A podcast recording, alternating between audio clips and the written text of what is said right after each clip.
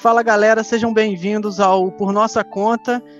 Eu sou o Diego Fleck e tirei um 20 natural. E hoje nós estamos aqui com o escritor, tradutor, jornalista, criador de conteúdo audiovisual, Hoje nós estamos aqui com o excelentíssimo André Gordirro. Salve, salve, galera, tudo bom? Muito obrigado pelo convite, valeu, uma honra e, um, e, espero que seja que eu esteja à altura do convite. Então vamos nessa, tudo certinho, gente? Tudo beleza?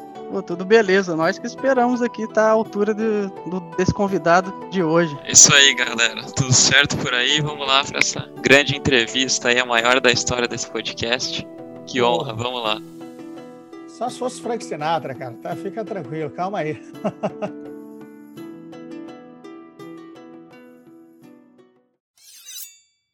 Gordinho, são, são mais de 20 anos de jornalismo já? É, eu me formei em 94, então eu não consigo fazer essa conta, mas aí foram ser 6 para 2000, então 2020, 20, 20 anos, 26. Isso aí, mais de um quarto de século, então, mais de 25 anos é, de jornalismo e um pouquinho mais de RPG, que eu comecei a jogar em 90, 91. Então, tem, tem uns 30, 30 anos de RPG, 25 de jornalismo aí, para fazer uns números mais redondos para o pessoal. Pô, que bacana. E é, eu sou, eu adoro o RPG, sou entusiasta, procuro bastante coisas, mas infelizmente eu não consegui jogar muito. Eu já, já iniciamos duas mesas e aí, por questão de conflito do, de jogadores mesmo, de players, a gente acabou parando e eu não consegui jogar por muito tempo. É, eu não sei o, o PEC, como é que é o contato dele. Como é que é, PEC, seu contato com o RPG? Eu sou uma pessoa que eu tenho contato mínimo com o jogo, o RPG, o gênero, mais ou menos tudo que envolve. Eu nunca, assim, me aprofundei muito, nunca conheci muito, mas tenho muita vontade de conhecer mais, de jogar e ter esse estilo de vida aí, mas eu sou meio novo nesse mundo.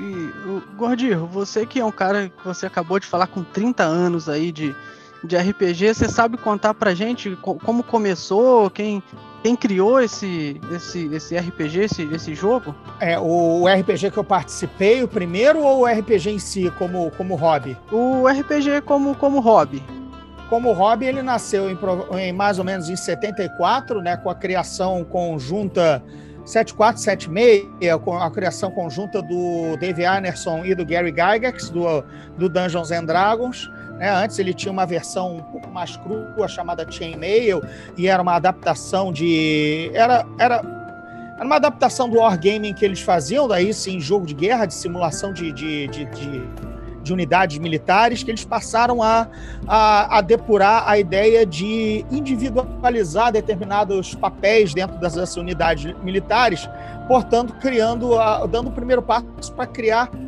a figura do personagem, né? O personagem, assim, o jogador agora não só é, controlaria unidades militares, como os seus comandantes e depois papéis mais é, especializados dentro dessas unidades militares, seja médico ou batedor, enfim. Ou seja, foi se criando e mesclando um até se depurar, se tirar todo o lance da unidade militar e ficar apenas com essa, essa questão dos, dos, das figuras, dos personagens individuais. Sim, estou falando de maneira bem resumida e crua, mas esse basicamente foi os primeiros passos para a gente ter o Dungeons and Dragons como como RPG, para o primeiro RPG, basicamente, nos moldes que depois o hobby é, foi evoluindo e assumindo. Ah, que, pô, é bacana, porque assim, é bom a gente trazer isso, porque muita gente não sabe nem, para quem tá ouvindo a gente, não sabe o que que, o que, que é, né? Não sabe o que, que é, de onde surgiu. E até te fazer outra pergunta: é muito difícil de jogar? É, precisa de muito? O que, que precisa pra gente jogar um RPG?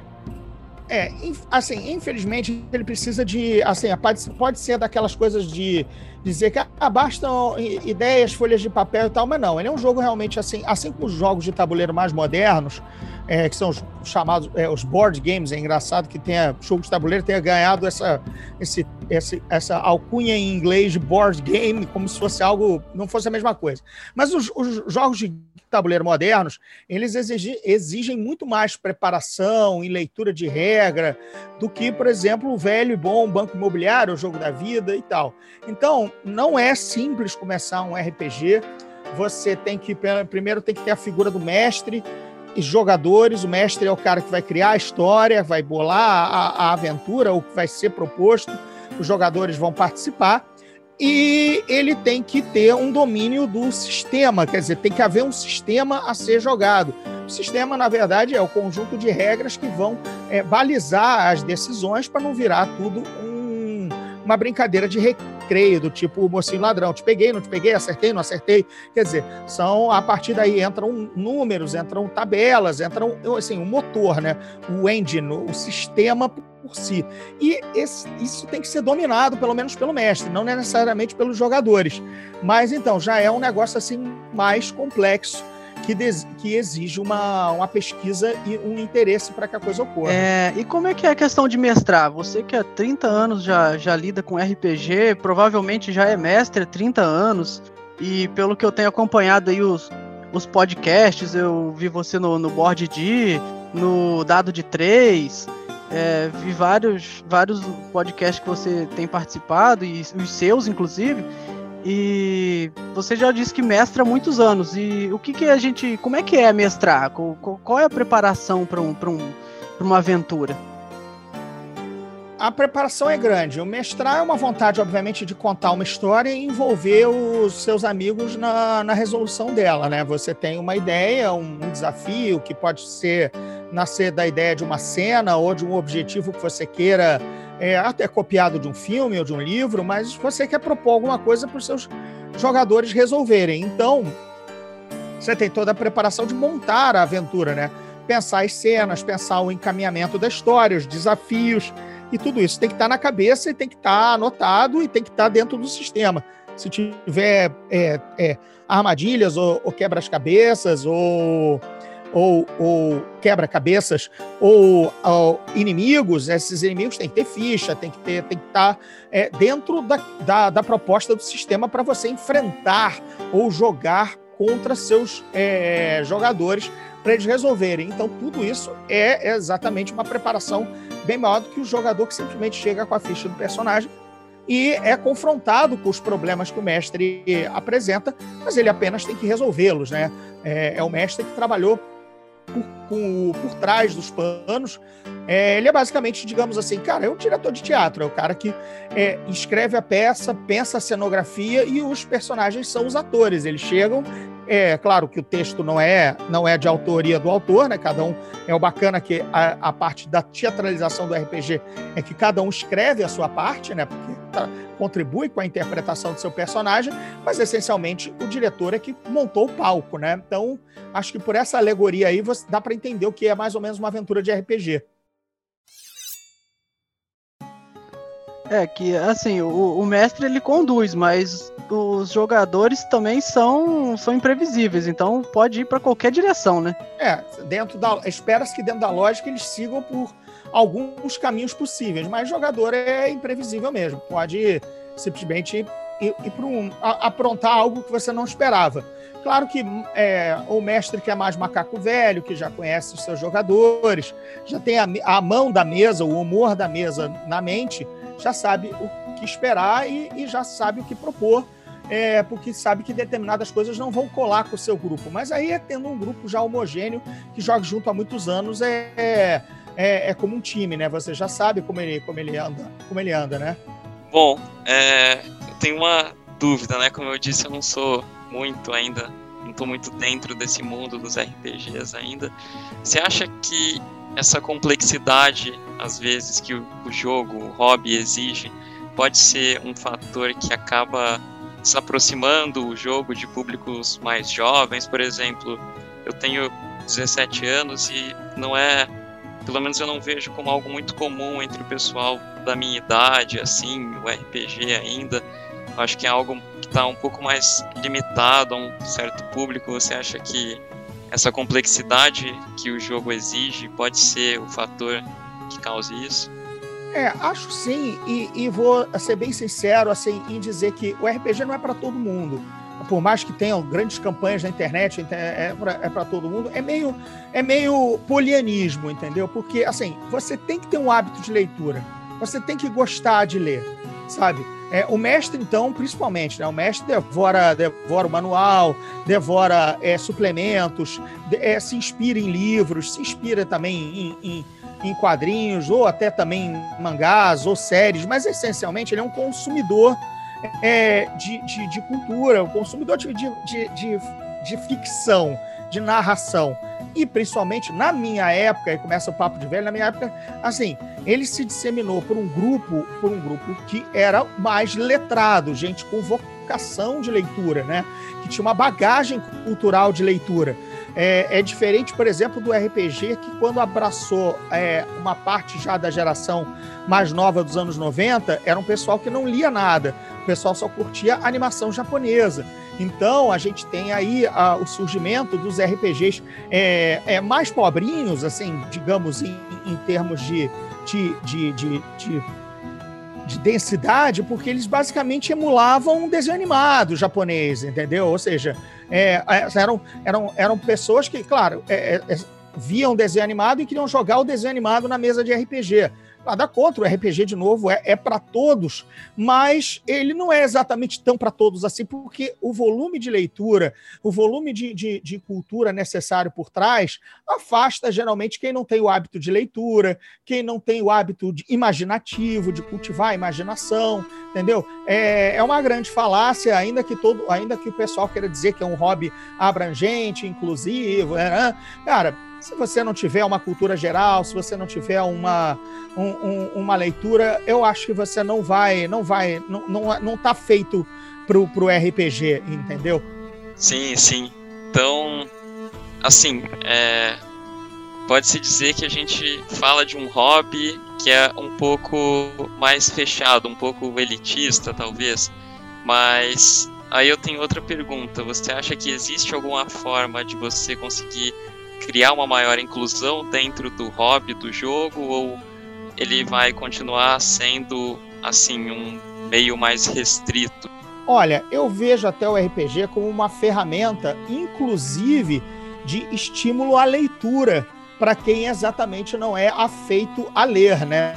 Por conta de exatamente é, você propor uma aventura fantástica para um jogador, para alguém que não tenha é, é, o hábito assim de leitura, e de repente o cara se vê fisgado ou interessado a ler, a ler o manual, a ler sobre o universo que ele está jogando. E dali pode, de repente, você pode não só conquistar um jogador de RPG, mas conquistar um leitor de forma geral de literatura.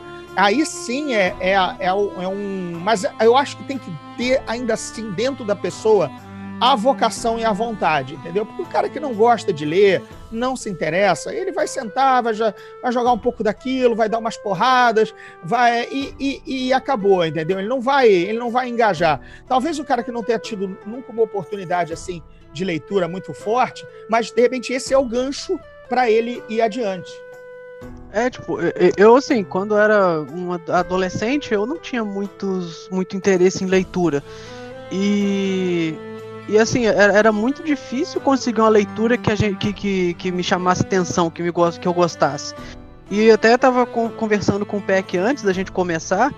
É, eu, não, eu fui ter contato com RPG depois de adulto.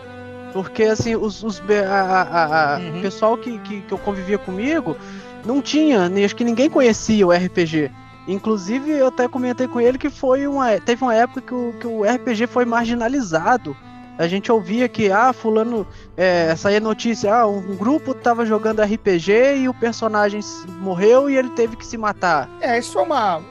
Isso é uma, uma, umas, uns rumores e lendas urbanas que aconteceram. Teve um caso muito isolado no interior de Minas e apenas um, entendeu? É, de, por, por conta do RPG Vampire. O resto era lenda urbana de mãe preocupada é, é, é, é, crente porque achava que o personagem tinha o jogo tinha demônios, então é, é, queria tirar e, e, e, é um jogo difícil de você identificar o que está sendo jogado, né? Porque não há exatamente um tabuleiro para a sua mãe entrar e ver que vocês estão jogando Warner, né? De repente é só um bando de papel e as pessoas rolando uns dados ali e falando feitiçaria, invocar demônio, e aí é, lares mais é, humildes podem é, é, é com, com, com nessa, nessa é, onda onda carola aí é, pensar a coisa errada, entendeu? Então tinha essa lenda urbana, mas não vingou. O que, o que, eu, o que eu digo assim, eu, eu sim, eu não sou parâmetro, porque eu, eu leio bula de remédio. Assim, eu, e quando criança, é, eu já estava lendo aos seis anos e lendo absolutamente qualquer coisa que caía na minha mão. Então, ainda que eu tenha chegado no hobby com 19, 20 anos, é, porque foi quando basicamente ele chegou direito no Brasil, em 1990, é, eu já era, pô, caralho, já lia, já lia oito livros ao ano, entendeu? Já li inglês, entendeu? É, é, já lia, já li inglês, já era fluente em leitura em inglês com 19, 20 anos, então não, não, não, não foi problema para mim, né? Na verdade, era eu encontrei aquilo que eu sempre esperava, que era o RPG, era o, o ápice do, do entretenimento que eu queria, porque levava o meu amor pela ficção a eu poder interagir com a ficção, né? É, é agora eu podia é, jogar no um, estar presente nas aventuras do Conan, por exemplo, jogar no mundo do Conan, sabe? É, é, jogar em Star Wars, além de gostar dos filmes, fazer minhas próprias meus próprios filmes de Star Wars através do, do sistema do RPG. Isso era um sonho, entendeu? Mas por quê? Porque eu eu tinha dentro de mim isso, entendeu? Então acho que bateu com uma geração que ainda era mais lida e que, como, obviamente, aí a gente fala um negócio assim, mais desagradável, mas é, é são, é, são, são fatos. É, o material era chegou em inglês e para você ter inglês, você ter uma fluência em inglês, mesmo o pessoal se quebrou a cabeça para aprender a ler, mas era um produto caro, era um produto é, com uma outra língua, você tinha que ter um certo. É, estar num certo extrato social em que você pudesse comprar um material em inglês, ou alguém, pelo menos do grupo, trouxesse de uma viagem e tal. Tinha sempre alguém cujo pai era algum executivo de alguma coisa, fazia uma viagem para os Estados Unidos e todo mundo pedia manual de RPG, sabe? Tinha sempre essa história, ou tio de alguém, sabe? Não éramos nós, porque nós éramos muito moleques, ainda a gente, ainda que seja classe média é, é, alta ou média e tal, é, mas tinha sempre um adulto mais bem sucedido que ia aos Estados Unidos e, e alguém pedia o, o, aquela, aquela lixarada lá que o cara comprava sem entender o que, que ele estava comprando. Então, era, era natural que houvesse um nível cultural é, é, é mais avançado ou, ou, mais amplo da galera que jogava, entendeu? Quando, obviamente, o RPG se populariza e vem em português, ele agora está acessível a todo o público, entendeu? É aí que a gente tem a, as rupturas. E, ao mesmo tempo, é aí que o RPG encontra um, um, um, é, é, se, a, se, adapta ao abismo cultural brasileiro, entendeu? É como eu falo, a primeira geração de jogadores é, jovens de poucos anos que leram em inglês, eh, leram em português, eles estavam emulando o que eles não tinham é, é, de, de estofo de, de cultura, estavam só jogando desenho animado, entendeu? Só estavam jogando Cavaleiros do Zodíaco em versão, em versão RPG, entendeu? Ninguém estava fazendo os clássicos da literatura, sabe? É, de fantasia. O nego estava querendo emular o, o, que, o que era da sua geração, entendeu?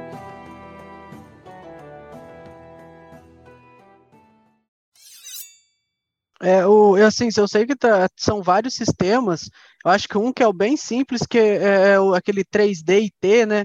Que é o que o pessoal mais usa para esse tipo de, de, de, de, campanha, de anime, esse tipo de coisa. Já tem vários adaptados. É, depois agora virou Tormenta e tal, mas antes era, acho que veio do Defensores de Tóquio. Realmente, assim, não era para mim, sabe? Não era para mim, não, não era da minha geração. É, eu já consumia o material gringo. D&D gringo já, já. Já jogava Dungeons and Dragons já jogava Dungeons and Dragons, já jogava até o GURPS gringo, ainda que o GURPS tenha saído é, nacional, e não foi algo que falou para mim, entendeu? Mas falou para um monte de. formou uma geração. Né? É que talvez posteriormente foi, achou que aquilo já estava muito simples e foi procurar algo mais complexo, que aí já aí muda pro GURPS, para pro 3 pro, pro D&D e tem também o AD&D que que, para, que me parece que ele é, ele é jogado com, com D100, né? E tem várias tabelas, não? Não, não, nada disso. Não, não, não, não, não, não, não, não, não. O Dungeons and Dragons surgiu como D&D, depois virou Advanced Dungeons and Dragons, é, que, que eram as regras apenas uhum. um pouco mais avançadas, com mais, enfim, não era tão cru. Aí ele virou a D&D segunda edição, que era a segunda edição do Dungeons and, do, do, do Advanced. E aí, quando veio a terceira, na verdade, ele apenas se chamou Dungeons and Dragons, ele perdeu o Advanced. Mas, na verdade, é basicamente primeira edição, segunda edição, terceira edição. É, não, não faz muita diferença. O D100 é, é, é, um, é um dado muito raro de usar, é um dado de probabilidade. Ele é usado, na verdade, do, nos RPGs da Chaosium, que é o Call of Cthulhu, é o Elric uhum. e outros, entendeu? Então aí não, não, não, não é o caso, não. Mas, enfim, o Dungeons and Dragons é o RPG mais famoso, é o primeiro, é o que domina a, a fantasia, né? E, e tá, e chegou a ser mal lançado aqui pela editora Abril, é, no, nesse auge dos anos 90, e agora a gente está aí com a quinta edição em português pela Galápagos. É, que assim, tá, tá bem bonito, mas como a gente até já, já chegou a comentar, é, pelo menos assim, a livraria que, que tem, que vende aqui na, na, minha cidade, a gente é do interior do Rio, nós somos de Três Rios, né? Eu sou, né? O PEC é, do, é de São Paulo. A livraria que eu tenho, que tem aqui, ele assim, o livro do jogador, se eu não me engano, é 180 reais. É, acaba que assim, para você ter todos os livros, não é, não é tão barato assim também, né? É, mas a gente entra em, em, em muitas questões aí é, entre o que é um preço de um videogame, é, o, que é o, o que é o preço do licenciamento de um livro desse tamanho. É, aí eu já falo pelo mercado editorial, é, que o óbvio, o, assim, nós somos um país miserável em que as pessoas são, ganham muito mal, mas e sempre reclamam do preço do livro. E eu sou daqueles que falam no Twitter e falam com outros colegas do mercado editorial que nós temos inclusive livros que são que, que, que, o livro, o preço do livro no Brasil é barato. O seu, os seus livros, inclusive, eu acho um preço muito barato. Achei acho que 22, 25 reais na Amazon. Eu, eu acho. Eu fiquei impressionado com o preço. É, é, é, um lanche. Na verdade, cara, a cadeia produtiva é, do livro era para um livro custar, um livro médio, 65, 70 reais, entendeu? E mesmo assim, ele sai nos lançamentos a 40 é, já com um, um, é, muito deficitário. Mas é óbvio que é, é, dizer é, para o público que é, um livro deveria ser 70 reais é muito complicado, entendeu? É, por, de novo, várias questões. Mas eu sei por A mais B, por trabalhar no mercado editorial, que os nossos livros são baratos. Então, o Dungeons and Dragons, o manual, eu sei que são três livros, infelizmente, entendeu? Mas é uma coisa que todo mundo, é uma, é uma mesa. Se você formar uma mesa, todo mundo racha para ter o livro, entendeu? Para ter, para ter o, o, o, Não é preciso. É, é, o problema do Dungeons and Dragons, na verdade, sempre foi esse: que ele é uma, um produto, ao contrário de um videogame, em que todos têm que ter uma cópia, né? É, se vocês forem jogar um multiplayer de seis pessoas do, sei lá, do CSGO, todos têm que ter o jogo. Tudo bem, CSGO pode ser de graça, mas enfim, qualquer jogo online que você jogue e seja pago, todos tem que ter uma cópia. Sim, sim. O RPG basta alguém na mesa, ou seja, um produto serve para cinco pessoas. Ou seja, ele deixa de ser vendido para outras quatro. É, é, isso que as pessoas às vezes não fazem essa conta para o RPG. Não é, então ele não é nem não é superfaturado por isso. Ele até está dentro do preço, mas ele vende muito menos do que é necessário, porque o manual do jogador pode rodar na mão de todo mundo, apesar de ser quatro jogadores. Ninguém precisa ter quatro manuais do jogador. Entendeu? É, seria até preciosismo quem, de, de todo mundo, ou, ou, quem gosta de ter, de colecionar. Isso. Tudo bem, isso. mas assim, o, se tiver um, já serve para todo mundo. Exato. O livro do monstro, então, gente, pelo amor de Deus, só o mestre precisa ter, sabe? É, ou seja, ele vende menos do que é do que ele do que tem jogador consumindo. Você tem que entender essa loucura, sabe? É, é por essa ótica realmente não é caro. Exato é, é, aí o pessoal racha e tal, tudo bem, nem sempre você tem a mesma mesa e tal, o mestre acaba comprando tudo, acaba, acaba tendo um, um acaba sempre tendo dois PHBs, como a gente chama, né, o Player's Handbook, o manual do jogador, livro do jogador. Tem sempre dois à mesa, pelo menos um fica mais ou menos pelo mestre, circulando ali com, com o colega com o colega mais próximo dele e outro lá na ponta da mesa. Mas o, o livro do mestre, o livro do monstro é só um, sabe? É... Então com o mestre, geralmente. Então, realmente é um produto que vende menos do que o, o público absorveria. Até pelo, pelo que o produto vai te proporcionar, o preço é um preço aceitável, assim. Eu acho que a galera vê muito, tipo, ah, você vai pagar 180 reais em um livro, só que assim, aquele conhecimento ou aquilo que ele vai te proporcionar também é vale, é de valor até maior. Não, e não tem horas de jogo dentro dele, né? Tem horas Sim. infinitas, né? Ele não é, ele não é um jogo que você vai zerar em 80 horas, né? Sim, cada vez que você usar ele vai ser uma história diferente, vai ser uma aventura diferente, vai ser tudo diferente. Então ele realmente ele te dá muito mais, muito mais horas de, de, de, de jogo, como você mesmo disse, do que um, um, um videogame ou um, um, disco que você compra por 200 reais e joga 5 horas, 20 horas e acabou. E, e pré-pandemia, acho que uma ida ao cinema entre meia entrada, mais a pipoca, mais o estacionamento, e três, você com três idas ao cinema, você paga, você paga um, um, um Dungeons and Dragons entendeu? E, e ele tá com você tendo, te dando mais diversão do que seis horas de filmes, com três filmes de duas horas. De novo, é valor. É, é, é você dizer o quanto se você não tem, me, não tem mesa, não joga frequentemente e, e vai ficar ali parado na estante e você vai jogar só é, duas, três é, aventuras num ano, talvez não valha nada. Se você é um heavy user, tem mesa toda semana, ele vai, vai se pagar rápido, entendeu? Com certeza.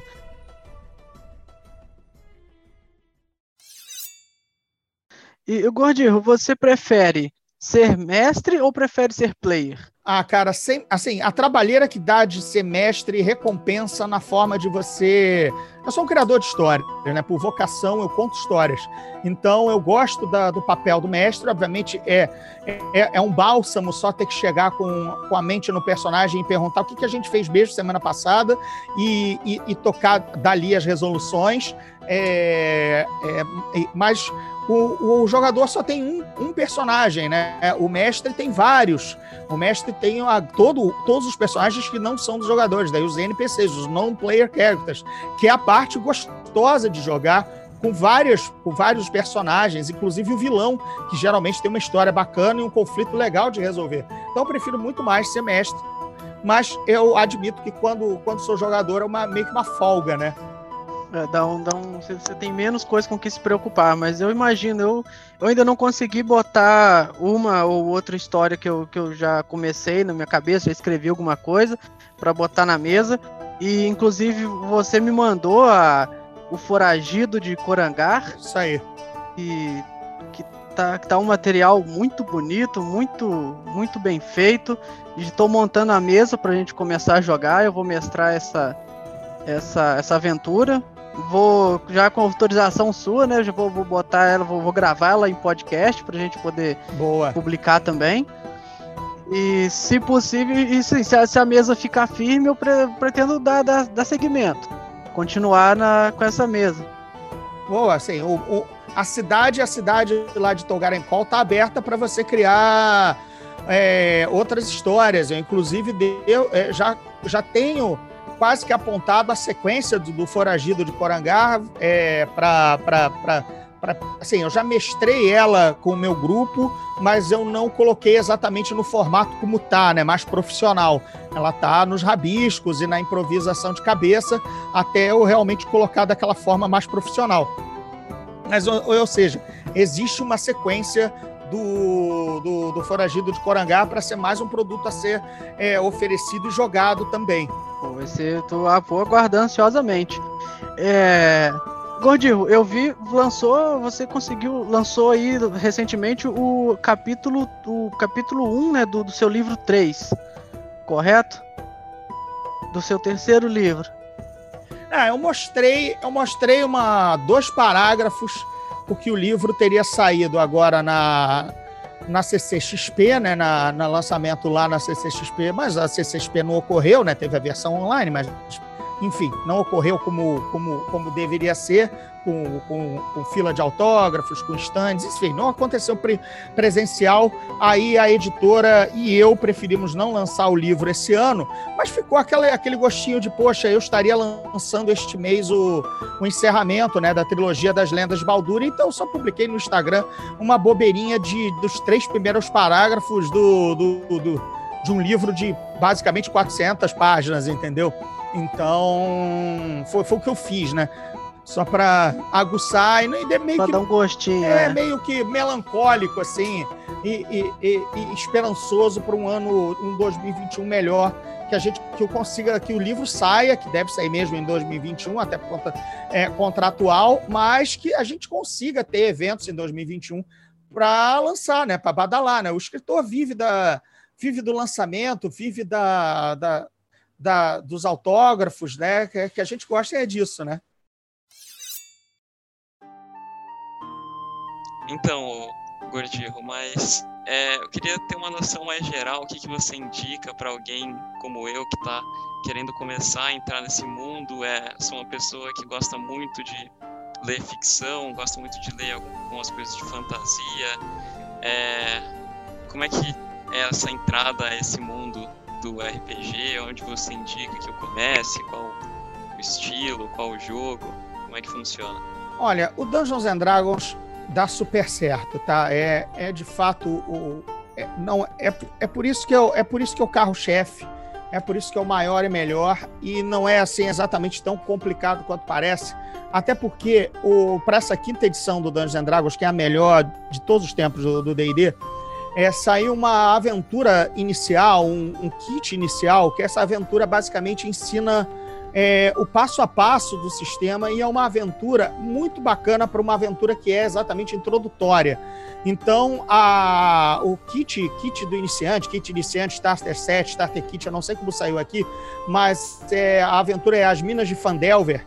Ela, ela é muito legal como aventura, ela ensina o mestre a mestrar Dungeons and Dragons e ensina o jogador a jogar Dungeons and Dragons. Então ela é ainda assim muito bem escrita nesse formato pedagógico, né, educativo e além de ser uma boa aventura. Então é um, é um caso raro assim do de aventura introdutória que te deixa à vontade. Então acho que o kit inicial é, sem precisar sair comprando o, assustadoramente, é, gastando 600 reais em livros que podem ser complexos de ser absorvidos, é, joga o, o, o, básico, esse kit básico aí, que vai te, vai te até te colocar à vontade para dizer, cara, achei complexo ou achei suave, vamos nessa, entendeu? E ele é suave, é bem legal jogar. Outro, outro sistema e outra opção é um sistema super genérico e super simples de aprender, que é o Savage, é o Savage Worlds. O Savage Worlds saiu pela Retropunk e nacional, quer dizer, nacional, a edição nacional, a Retropunk, a editora nacional do Savage Worlds. E o Savage Worlds é sensacional para você fazer qualquer. Ele é genérico, então você faz qualquer ambientação ou qualquer versão da sua história. Você consegue jogar um faroeste, consegue jogar é, Conan, consegue jogar fantasia tradicional, com, obviamente, adaptações, porque ele é genérico, entendeu? Mas você consegue jogar uma aventura de espionagem, uma aventura cyberpunk, é, é de super-heróis. Eu sou grande fã do Savage Worlds e ele é bem simples e bem abrangente. Então acho que com essas duas dicas, ou você parte direto pro Dungeons and Dragons através do kit inicial para conhecer o sistema sem se enrolar, ser bem apresentado a ele e curtir, ou você simplesmente joga o, o Savage Worlds e, e tem uma experiência bem gratificante. Certo, irei me interessar mais e ingressar nesse mundo. Só uma última pergunta, eu vi no seu no teu Insta você postou há pouco tempo, o RPG de Duna ali, cara, que negócio bacana. Sou muito fã de Duna. E esse RPG de Duna é um negócio mais complexo, é também pode ser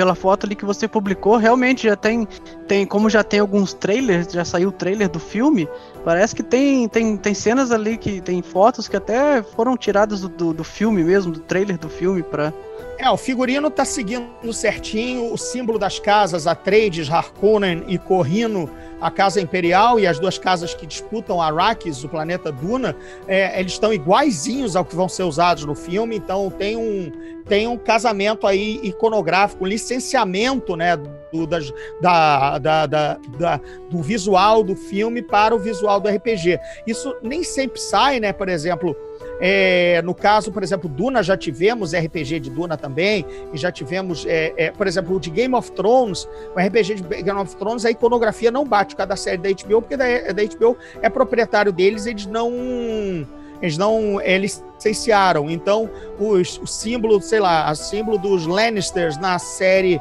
é de um jeito, no manual de RPG é outro. Claro que a descrição é a mesma, é um leão rampante, né? um leão é, é, é, é num campo, mas cada um desenhou de uma forma, porque uma, uma, uma empresa não licenciou o, a imagem da outra. Né? É, no caso de Duna, a gente está vendo um projeto casado. Assim como também quando saíram alguns RPGs do Senhor dos Anéis baseados nos filmes, também a gente teve um casamento aí no, nos, nas logomarcas e tal. É detalhe, é detalhe, mas você parece que está mais integrado né, ao, ao, ao, ao universo, né? É, dá, dá, um valor a mais, né? Você tá. É, parece é um complemento, né? Do filme com, com o RPG ali, tendo os mesmos símbolos, tendo as mesmas. Os mesmos desenhos, as mesmas. Mesma ambientação de roupas e esse tipo de coisa, acho que dá um, um complemento, né? Do, no, um, um complementa o outro. Exato. Assim, essas produções são complicadas, né? Porque, por exemplo, o ator, o ator vende, é, ele quando assina um contrato para ser um determinado personagem, ele também é, tem o direito de imagem, que nem jogador, né? Então, aí, por exemplo, alguns RPGs que usam, por exemplo, de novo ao Game of Thrones, ninguém é na imagem dos atores, entendeu? Todo mundo por dentro tem outra, é, outra versão baseada no que é descrito pelo George Martin nos livros, mas não tem nada a ver com o ator escolhido, porque não está licenciado também a imagem do ator, né? Então, o anão, né? O, o, o, Tyrion vai ser um anão desenhado de uma forma e que não tem nada a ver com o ator, o Peter Dinklage, por exemplo, entendeu? É, uhum. Varia, é como você falou, dá mais tesão quando, por exemplo, quando você joga Star Wars, que é uma a marca que já licencia, licencia tudo, você já, até porque os atores já licenciaram suas imagens, se você vê um Han Solo desenhado num mapa de num manual de RPG oficial de Star Wars, é a cara do Harrison Ford, entendeu? Então não vai ter uma, uma outra versão, entendeu?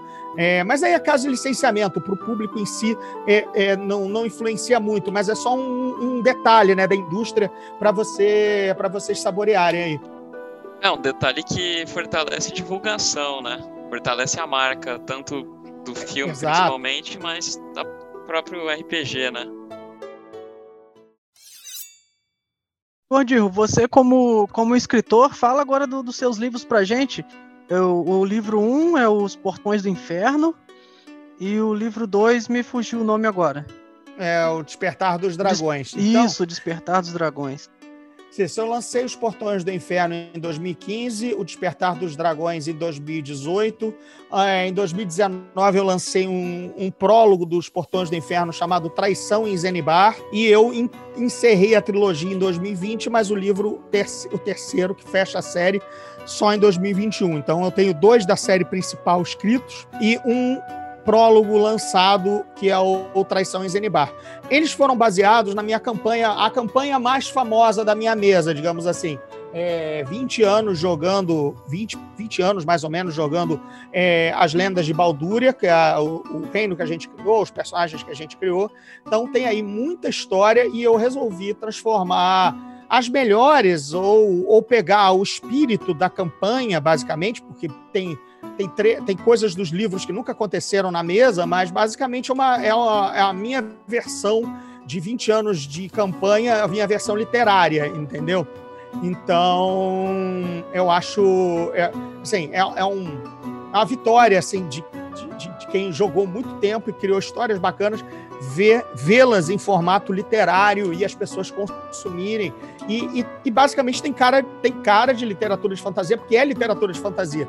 Mas você vê aqui e ali nas brechas é, que havia, havia um, um, RPG ali por trás, mas não é RPG escrito, entendeu? É uma história. Por acaso ela, ela é, foi jogada e é jogável em RPG. Pô, Pô, é muito bacana. Eu já vou. tô só aguardando, vou adquirir os livros e, e entrar, entrar lendo. Oh, valeu, obrigado. Sejam bem-vindos à Baldúria.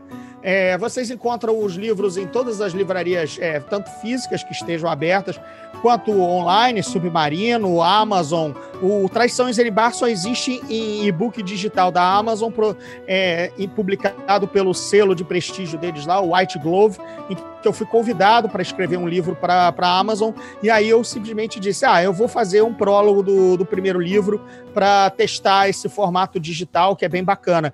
Então, mas de resto, enfim, qualquer. O, os Portões do Inferno e o Despertar dos Dragões, tanto físico quanto digital, em todas as plataformas. E assim, você faz. faz é, como eu já disse até anteriormente, eu, eu eu ouço você muito no, em outros em podcasts e quais os seus podcasts onde que a gente encontra mais conteúdo sobre, sobre você mais conteúdo sobre sobre o seu trabalho pode ficar à vontade faz o jabá aí do jeito que do jeito que você quiser Boa, eu moro, eu moro no arroba Gordirro no Twitter e no Instagram. Eles meio que namoram em termos de conteúdo. O Twitter eu comento muita coisa das notícias de última hora da cultura pop. No Instagram um pouco mais da minha vida pessoal, mas também, como vocês viram, entra algumas coisas de RPG e entra algumas aquisições, né? Porque ele é mais fotográfico do que o Twitter em si. Então acho que ali vocês me conhecem bem, no arroba Twitter e no arroba Instagram. É, e na Twitch, na twitch.tv barra Gordirro, convido todo mundo. É, primeiro, eu tenho tem um programa de entrevistas na Twitch, que é o Zona Neutra Live, a versão é, a versão talk show ao vivo do meu antigo podcast, que eu dei uma pausa nele no formato podcast e agora tô mais, mais focado mesmo no programa semanal de entrevistas. Eu também lá na twitch.tv barra eu tenho o Oficina do Mestre, que é o meu programa de dicas para mestres de RPG e condução de aventuras. Enfim, basicamente um papo de RPG e, e um papo mais é, é, é, mão na obra, porque eu mostro muita ferramenta para você fazer suas aventuras online.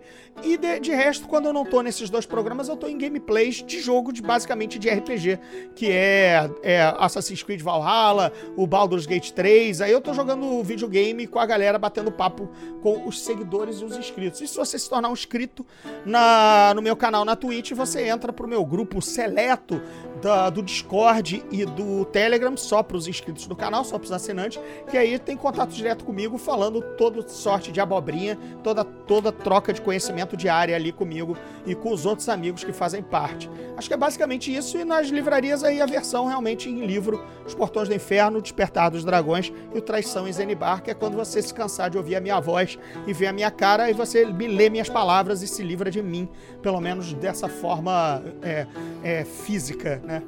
Carne e osso. O título do terceiro livro já foi publicado? Você já, já, já pode falar? Não, ainda não posso, ainda não posso divulgar, assim, já tô mais do que careca de saber qual é, mas é, nem cheguei a falar mesmo no Instagram, é coisa de, daí, da, da decisão de marketing da editora Rocco, de quando vai ser o momento certo para divulgar. Mas todos ficarão sabendo, com certeza, pelas, pelas minhas redes lá, apareçam. É, então estamos ansiosos para saber o, o título do, dessa, desse terceiro livro dessa trilogia. É, Gordinho, eu queria te agradecer muito. Eu tô, cara, eu, sei, eu fiquei muito, eu fiquei muito emocionado, tava tenso aqui, é, falando assim, cara, será que ele vai? Será que ele não vai? É, pô, tô, não, maior tranquilidade. Eu, eu, colaboro bastante com a Podosfera, sabe? É uma, o podcast é um negócio que eu curto bastante. Inclusive, até deixei de falar do Geek Mix, né? Geek Mix é o meu programa de rádio com Afonso 3D, Afonso Solano e o Fernando Caruso. Aí é um, pro, é um produto é, em quarteto então você encontra o Geek Mix Podcast em todos os agregadores, fácil de achar. E aí, claro, eu divido a bancada com outros três caras que manjam bastante de cultura pop, quadrinhos, cinema, videogames. E a gente comenta no tipo mesa redonda de futebol, só que aí é de, é de nerdice. Então, mas eu participo, cara, de basicamente todos os podcasts me chamam. É, é, é sempre um, um, prazer e muita honra é, é divulgar tanto o meu trabalho quanto o espaço e quanto um formato que é tão legal quanto podcast. Eu só tenho a agradecer mesmo. É, eu que curti muito estar aqui. Fique certo disso. É isso. Muito obrigado pela presença. Esperamos continuar vendo aí os seus trabalhos, tendo outras oportunidades para bater um papo com você. Espero te ver aí na Comic Con do ano que vem. Não sei, vamos fisicamente, claro. ah, eu esperar. O, o Peck é rato de Comic Con, ele vai em todos. Rato, rato. É, eu também teria estado na Bienal de São Paulo, aí pertinho de você, né, cara? Mas não rolou a Bienal esse ano também, né? Então ficou tudo pro ano que vem, mas a gente se vê com certeza, pode deixar. Vai ser um prazer. É, se possível, já vamos deixar o convite aqui para quando você lançar o livro, tiver, quando você tiver um tempo, eu sei que assim que você lançar o livro vai estar com a agenda lotada, mas se possível, pare, é, aparecer aqui novamente para a gente bater um papo sobre o lançamento do livro novo e, e tudo e tudo que tiver de novidade para gente, a gente conversar. Fechado, mas aí eu só venho, só volto cobrando a leitura. Se vocês tiverem lido, aí eu volto, que aí a gente tem mais um papo mais. Vamos, claro, claro. com certeza. Mais, mais aprofundado para falar, beleza. Com certeza, pode deixar que nós vamos estar com, com os três na ponta da língua aqui. Beleza, valeu, meu caro. Gordinho, um abração, muito obrigado novamente. Não sei, cara, eu tô, eu tô emocionado, eu não sei nem o que falar. então falou, a gente se vê na próxima. Obrigado a todo mundo que ouviu, quem me seguir lá nas redes. É, dá um toque, diz que veio pelo podcast, que aí fica. Aí eu já sei. Isso, por Exatamente, entendeu? Diz aí, ah, agora eu já sei de onde o maluco me achou. Beleza, gente. Valeu, abração. Abraço, até mais. Um abração, gordinho. Até mais. Até mais, tchau, tchau. Galera, temos um, um e-mail para vocês conversarem com a gente, mandarem opiniões que a gente vai, vai ler no início dos próximos episódios aí. É, contato pnccast@gmail.com. Só mandar o e-mail pra gente. Não se esqueça que temos as nossas redes sociais, pode procurar Twitter, Facebook, Instagram, tudo no PNCcast. É, nunca se esqueçam que a sua diversão é sempre por nossa conta.